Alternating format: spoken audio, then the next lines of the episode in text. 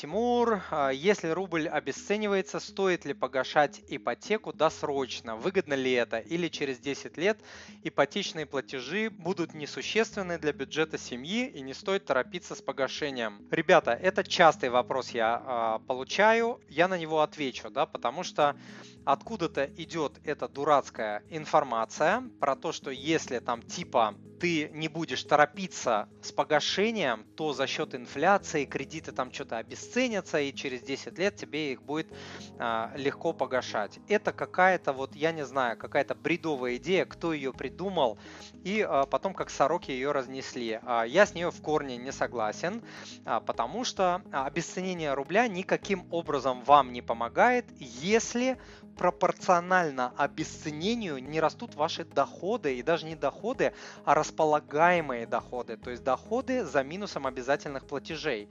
Вот если рубль обесценился на 60%, а ваша зарплата тут же поднялась на 80%, наверное, можно об этом говорить, что вам будет легче там да, платить. Но во время обесценения всегда повышаются цены потому что доллар стал дороже, а доллар сидит везде, везде. Вот стакан пойдете купить, для производства стакана, стекла и так далее, миллион комплектующих, которые покупаются за евро, за доллары. Поэтому потихоньку все цены растут, и сейчас они будут расти и на бензин, и на еду, и на упаковку, и на одежду, на все. Поэтому э, с обесценениями, с инфляциями растут цены.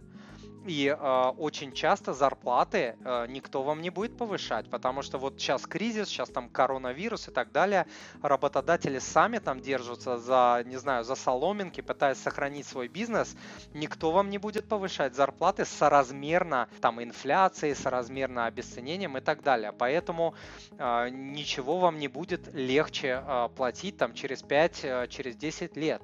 Вы как получали примерно там, э, допустим, там 50 тысяч, да, ну там через 5 лет будет у вас там пару повышений, дай бог, а может быть и не будет. А, но с этим поднимутся ваши расходы, и располагаемый доход будет либо таким же, либо даже меньше, чем был. И поэтому нагрузка на вас, она может даже увеличиться со временем, а не уменьшиться. Вот. Поэтому э, это первый момент. Второй момент, вы не учитываете жизненные риски, риски потери работы, потери трудоспособности, там э, разводы очень часто, да, случаются, там потеря здоровья э, и так далее, э, риски того, что проблемы со временем растут и множатся, да, особенно там появились дети, дети растут, маленькие детки, маленькие бедки, а дети с возрастом расходы увеличиваются, и думать, что будет легче, это неправда. Будет, э, ну, будет объективно даже, наверное, посложнее сложнее со временем.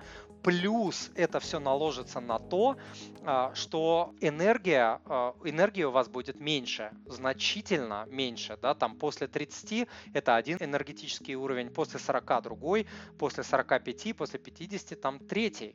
И вам будет все сложнее и сложнее и сложнее. И карьера будет падать со временем. После 40-45 лет статистически а, карьера, доходы падают у людей.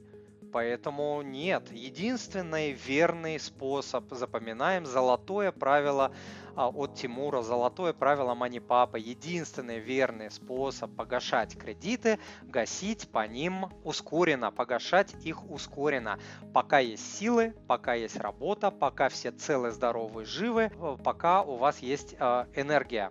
Вот и все. Запомните это правило, не слушайте, не слушайте про эти инфляции, обесценения, это бред, просто бред. Дорогой друг, если то, что вы услышали, было для вас полезным, то, пожалуйста, подпишитесь на мой канал, оставьте отзыв на iTunes или в Google подкастах, или просто пришлите мне электронное письмо с вашим отзывом. Я читаю все отзывы лично. Заранее большое спасибо.